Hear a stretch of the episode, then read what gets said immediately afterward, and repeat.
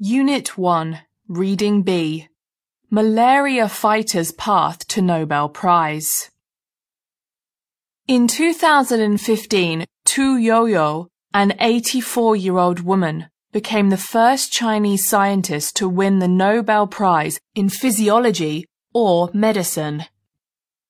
Born in Ningbo in 1930, Youyou was named after a verse in the Book of Songs. When she left Ningbo and headed to China's capital to further her studies in 1951, Tu chose medicine.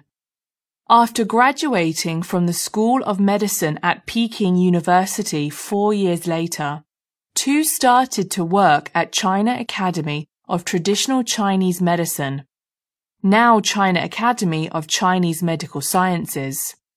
Then she got married and settled down in Beijing. In 1969, everything changed when Tu was tasked with searching for a new malaria treatment in nature. She went to Hainan, where the disease was widespread.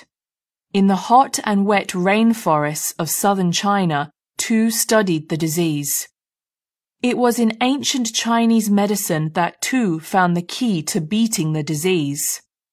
Back in Beijing, Tu and her team examined hundreds of books about traditional Chinese medicine and interviewed many experienced Chinese medical doctors to gather the necessary information.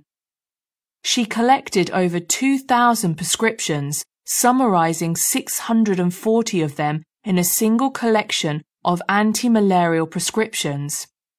After long hard research, Tu's team found the answer in an ancient medical book, written by Ge Hong, 284 to 364, of the East Jin dynasty, which stated that sweet wormwood, Qinghao, was a treatment for malaria. Tu's team started running tests on the plant.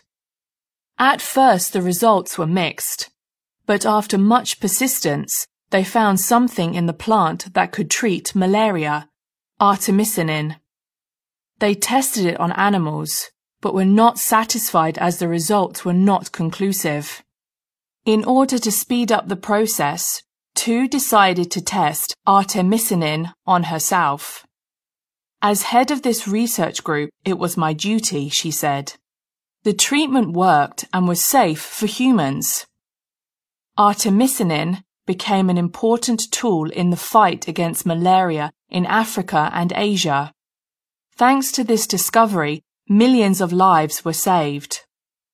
Of course, the discovery was a really happy moment in my career as a researcher, Tu said.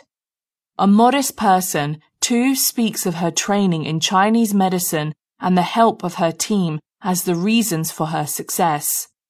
However, it was her passionate commitment to finding a cure that made the struggle worthwhile.